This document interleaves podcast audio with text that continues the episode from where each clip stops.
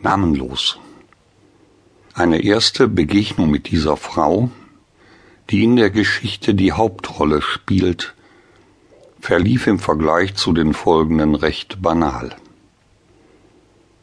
Es mochte etwa sechs Wochen her sein, da verließ Dalio, der Autor bis jetzt reichlich wenig gelesener Romane und Maler ebenso wenig erfolgreicher Bilder, seine bescheidene, aber preisgünstige Dachwohnung und ging die Treppe hinunter. Er begegnete auf dem zweiten Absatz der besagten Frau. Dalio trat überrascht zur Seite, als sie, ihm freundlich zulächelnd, die Treppe emporstieg. Dalio sah ihr nach. Sie überschritt den nächsten Treppenabsatz und entzog sich seinem Blick. Er fragte sich, ob sie wohl zu ihm wollte. Es musste eigentlich so sein, denn außer ihm wohnte niemand hier oben. Dalio stieg die Treppe wieder hoch. Seine Neugier war geweckt. Schließlich stand er verdutzt vor seiner eigenen verschlossenen Wohnungstür. Da war niemand mehr. Es gab hier keine zweite Türe, auch keine Treppe auf den Dachboden. Seine Wohnung war der Dachboden. Die Frau hatte sich in Luft aufgelöst. Dalio war sehr stolz darauf, ein Künstler zu sein und gleichzeitig über einen robusten Körperbau und eine stabile Seelenkonstitution zu verfügen. So erlitt er auch jetzt weder einen Schock noch einen hysterischen Anfall oder geriet gar in Panik. Er fühlte sich eigenartig berührt. Es war irgendetwas zwischen verwundertem Staunen und mulmigem Gefühl.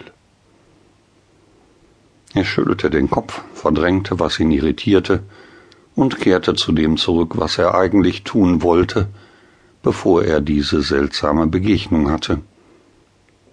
Er ging auf den Markt, um einzukaufen.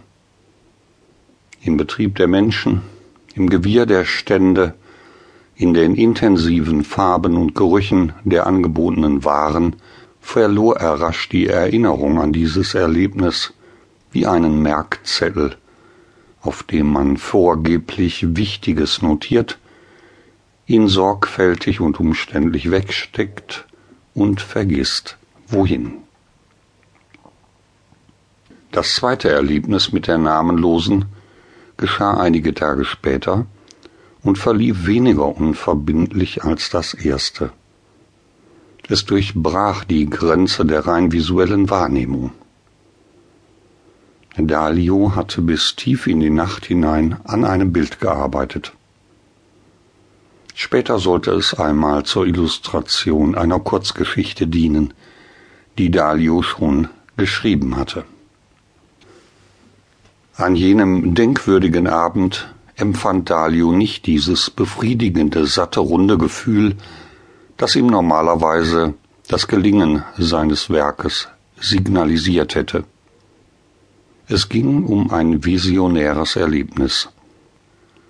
Der Held der Geschichte sah wie gebannt auf einen dunklen Teich, der für ihn zum Tor zu einer anderen Welt werden sollte.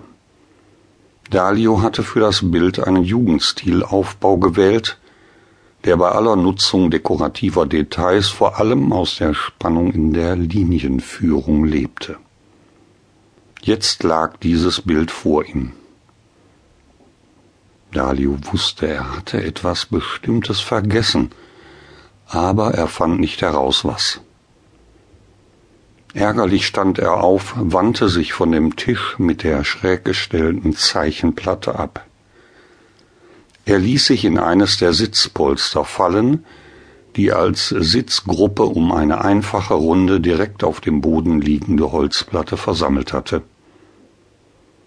Hier stand sein Tee und war inzwischen kalt geworden. Trotzdem nahm Dalio ein paar Schlucke und versuchte sich auf das Anfangsgefühl zu konzentrieren, aus dem heraus er die erste Zeichnung für die Teichgeschichte begonnen hatte. Aber er wurde immer unruhiger, weil er nicht zur Quelle zurückfand. Er begann sich erschöpft zu fühlen.